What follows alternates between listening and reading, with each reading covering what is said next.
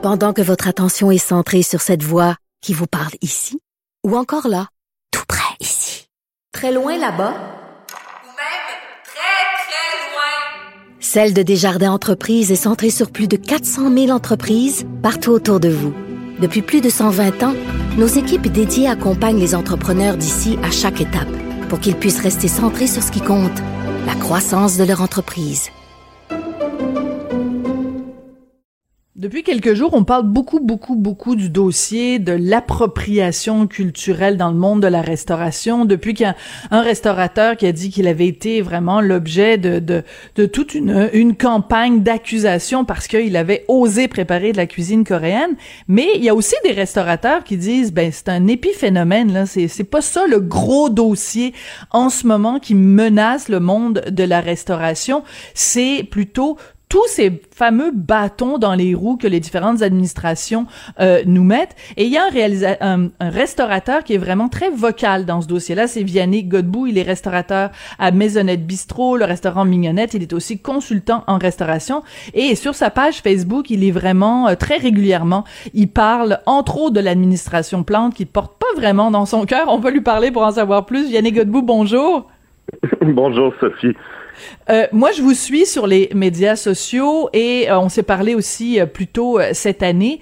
vous, vous considérez que dans le domaine de la restauration, c'est pas, pas l'appropriation culturelle qui est le gros problème, là?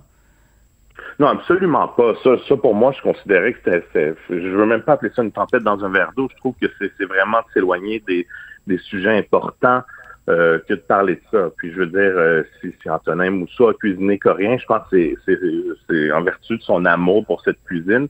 Puis c'est juste de célébrer euh, d'autres cultures. Donc s'il y a un problème avec ça, franchement, je, je sais plus où on est, là, mais c'est complètement ridicule à mes yeux.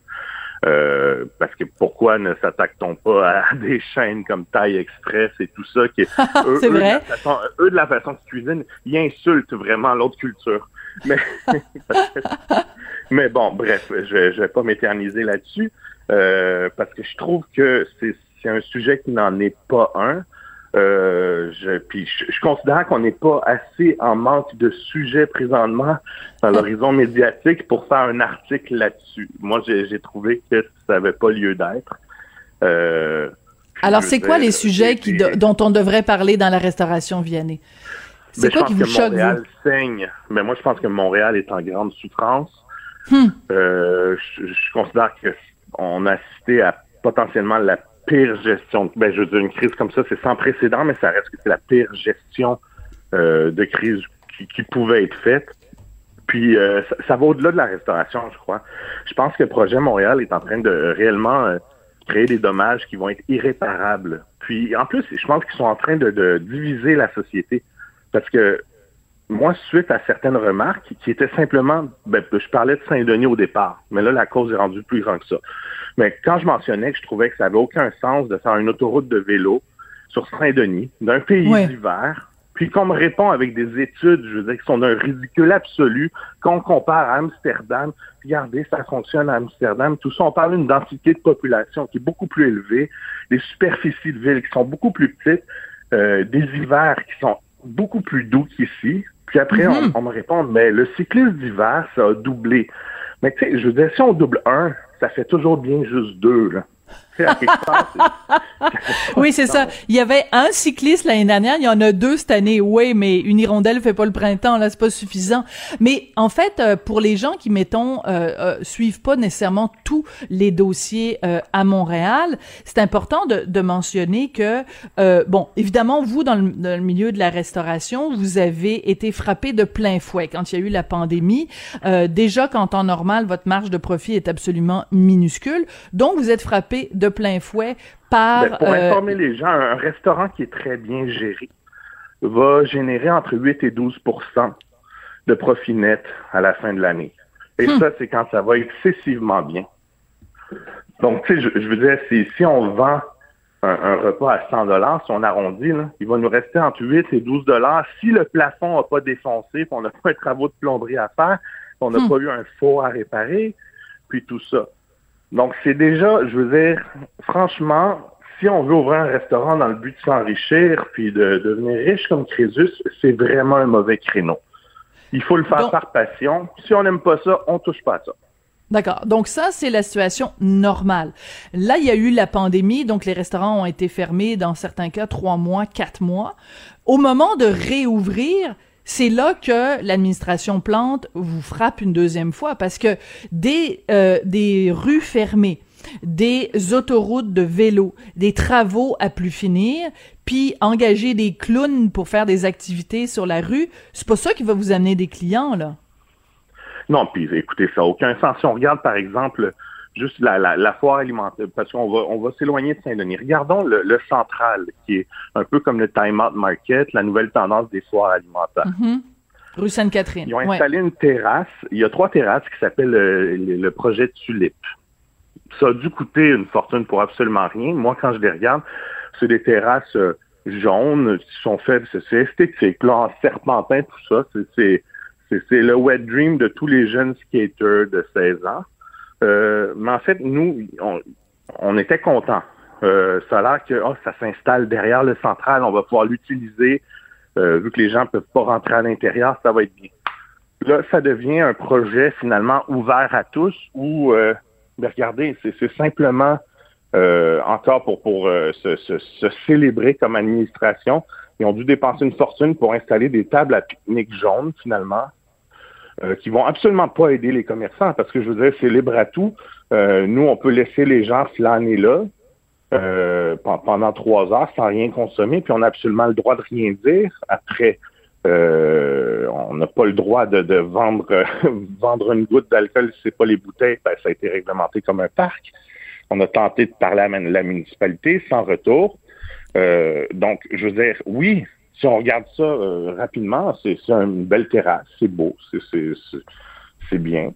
Mais franchement, encore, c'est un projet euh, qui fait des belles photos, puis un beau post pour les réseaux sociaux, mais qui aide absolument pas aucun commerçant. Ouais, c'est très instagrammable, mais euh, c'est pas pratico-pratique puis ça aide pas les commerçants.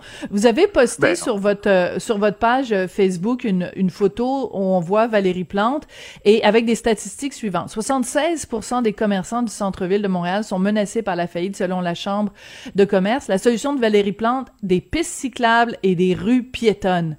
Euh, quelle note vous donnez à l'administration Plante sur sa gestion post-pandémie? Euh, ben, date, euh, écoutez, euh, c'est clairement pas la note de passage, puis je vais, je vais tenter de rester poli en ondes. mais pour moi, c'est, ça n'a aucun sens. Puis regardez, en plus, je veux dire, c'est un mandat qui a été complètement teinté de mensonges du début à la fin. Souvenez-vous qu'il y avait eu une promesse de jamais de poser les taxes pendant le mandat. Qu'est-ce qui s'est passé tout au tout début du mandat? Ça a été le cas. Ça risque de réarriver. Je veux dire, le réseau de vélo qu'on veut absolument faire, parce que ça nous prend, ça nous prend absolument notre autoroute de vélo pour cet hiver. C'est important. Je veux dire, c'est de l'argent que la ville n'a pas. Là. Puis je veux dire, après, franchement, euh, moi, je m'étais avancé en disant que ça allait juste aider le commerce de proximité, comme les cafés et tout ça. Mm C'est totalement vrai.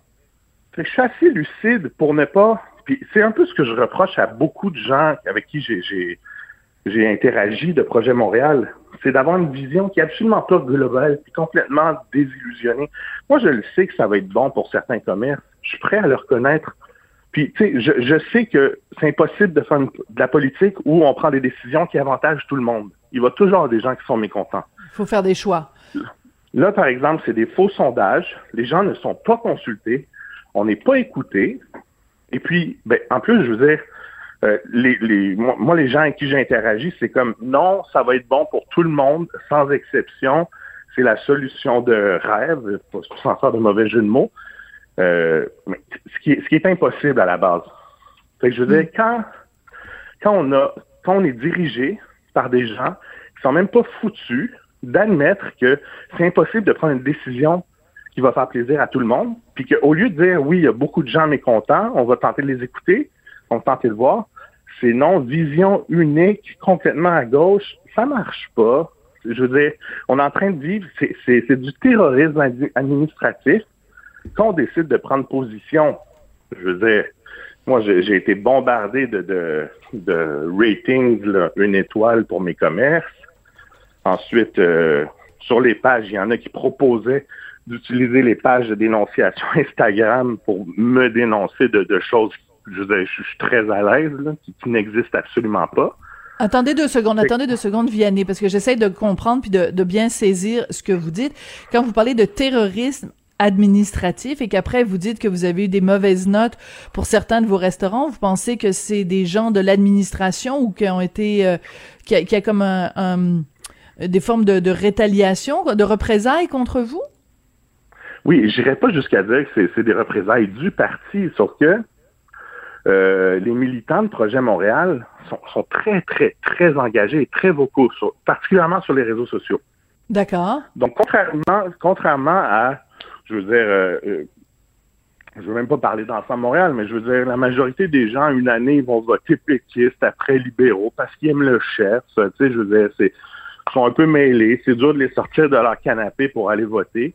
Ouais. Puis là, on a euh, on a une minorité, parce qu'en fait, moi, je veux dire, même si Projet Montréal est pas assez fort, là, je suis convaincu que la majorité des gens, là, si on les avait, si le, si le vote s'était passé sur leur iPhone ou leur Android, là, juste à appuyer, Projet Montréal ne serait pas passé. C'est parce qu'ils ont réussi à, à, mobiliser les gens, puis à se créer un électorat qui est ultra engagé, qui est dans une mission qui n'est pas globale. On ne gouverne pas pour tous dans ce dossier-là.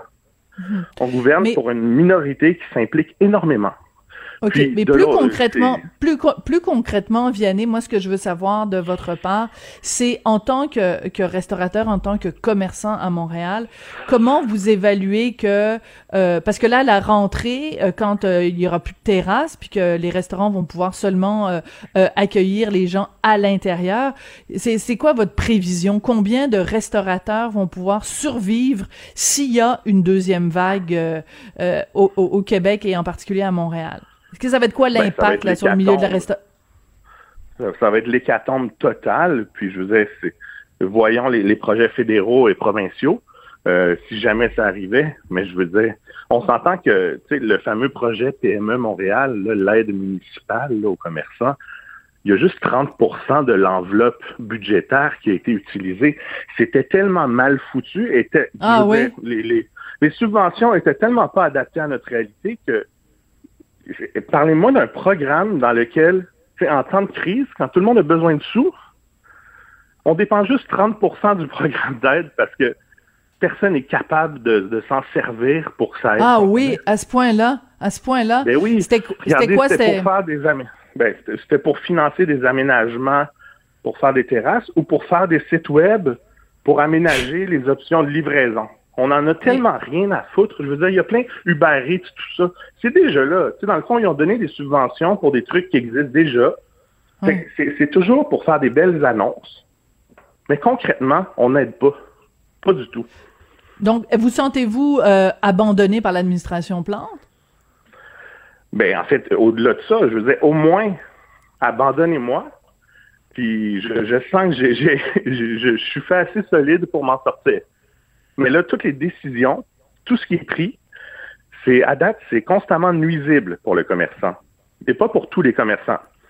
Euh, nous, chez nous, on a un commerce de destination. Puis je fais le test. Je suis presque tout le temps là. Euh, je, je, connais mes tables, je veux dire, surtout avec la distanciation à laquelle on fait face, oui. on a le temps de discuter un peu avec tout le monde. Puis c'est vraiment au-delà de la moitié des gens qui viennent des rives. Là. J'ai pas, j'ai pas une énorme clientèle qui vient du plateau chez nous.